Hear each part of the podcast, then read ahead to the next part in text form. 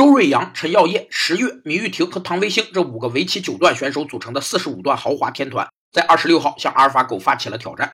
由于分工不明确和决策机制不健全，天团在开局就出现失误，损失明显，最终在二百五十四手激战后告负。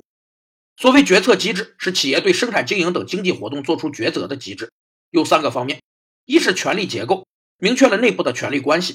二是权责利关系，决策者的行为由利益推动，由责任约束，由权力保证；三是组织保证体系，依托组织保证决策者行使其职能。有两种决策机制，一种是分散型决策机制，以个人独立的、互不重叠的决策权为特征，其特点是反应最灵敏，处理最快捷，与利益最大化直接相关。但受制于个人能力。另一种是层级式决策机制，决策者分区域、分层级行使职权，其特点是可以发挥集体决策优势，但也容易产生群体效应。一个协作不利的团队就是其自身最大的障碍。